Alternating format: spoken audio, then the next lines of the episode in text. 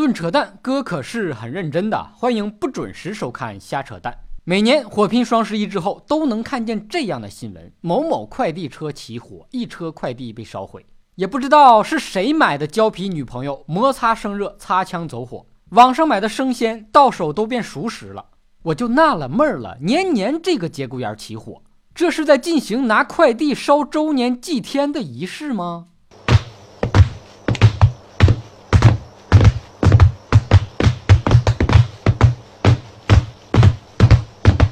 庆幸的是，被烧的快递没有自己的，因为我买的东西都已经好几天了，一直是待揽收的状态，根本就没有发货。感谢卖家，辛辛苦苦熬夜盖楼助力，网上抢的东西还没见到面呢，就化成灰了。这个损失谁承担？买家、卖家、快递公司还是老天爷呢？你随手在网上买了个东西，轻轻松松的就撬动了两个法律关系。你作为买家与卖家的买卖合同关系，卖家和快递公司的运输合同关系。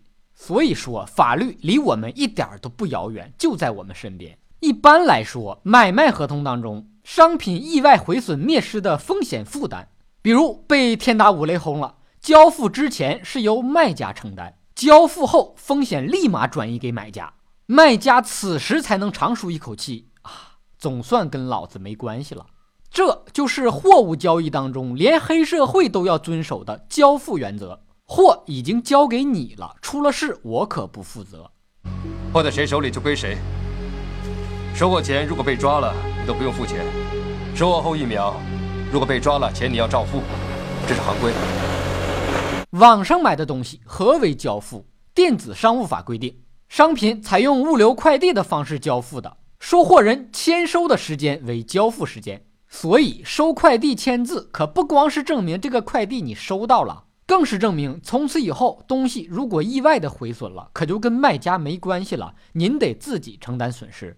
如果买家跟卖家对于风险负担没有约定，你买的东西是种类物，不是特定物。简单来说，就是东西没啥特别的，不是专属于你的，也不是专门给你定做的，除了你以外，还同时卖给其他任何的阿猫阿狗。此时，在东西交付之前的风险还是由卖家负担。谁叫你不特殊对待我了呢？需要运输的商品，如果没有约定交付地点，或者是约定的稀里糊涂的，货交第一承运人的时候，风险转移给买家。也就是说，东西开始运输了，在路上要是出事儿了，跟卖家可就没有关系了。您买家，请您自己找那拉货的去。不过网上买东西可不一样，咱们网上的地址可都留到了详细到门牌号，等同于约定了交付的地点。所以网上买的东西在签收之前，毁损灭失的风险一直是由卖家负担的。快递运到半路上被烧了，您卖家得给重新发一份，就当是买一赠一了。也就是说，无论从哪个角度来看，在网上买的东西，快递运输的途中被烧毁，作为买家。都不需要承担任何损失，唯一需要承担的，那就是得晚几天拆快递，抓耳挠腮的再等那么几天。至于烧毁的快递谁来赔，那跟您没关系，那是卖家跟快递公司来撕逼，你就当一个安静的吃瓜群众，看热闹不怕事儿大就完了。一般来说，承运人对运输过程中货物的毁损灭失是要承担赔偿责任的，也就是说，快递被烧毁了，快递公司得赔偿给卖家。至于赔多少、怎么赔，双方如果有约定，就按约定来。比如说，快递保价就相当于一种约定。一般来说，保价额相当于货物的金额，快递公司就按实际损失赔就是了，最高也不会超过保价额。如果保价额低于实际价值，您也甭想让快递公司全赔给您，毕竟您跟快递公司已经约好了怎么赔。发现自己吃亏了，又想撕毁约定。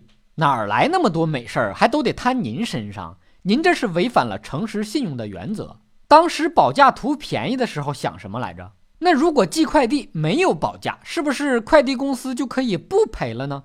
快递公司，你想的美，千万不要被快递小哥给忽悠了。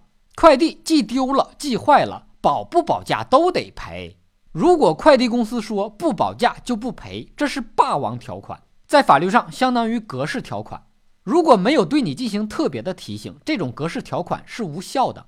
简单来说，就是你说不赔就不赔呀。不好使，吓唬谁呢？所以说这年头当个快递真是太不容易了。装车前要被快递小哥暴力分拣，装车后还有可能被火烧，历经九九八十一难，比西天取经都难。万一自己被烧成了灰，在天上还要看买家、卖家、快递公司这群愚蠢的人类为了自己而撕逼。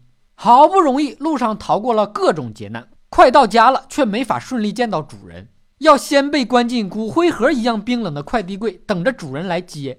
主人要是忘了，得在里面待好几天。别跟我说什么快递必须送货上门，你活在梦里吗？现实的情况是，我想亲自签收，我都见不到快递小哥。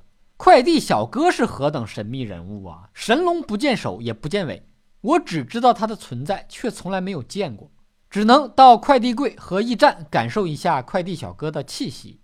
今天的蛋就先扯到这儿，你遇到什么蛋疼的事儿，可以微信公号找瞎扯蛋哥，这事儿真的不扯淡。咱们下期接着扯。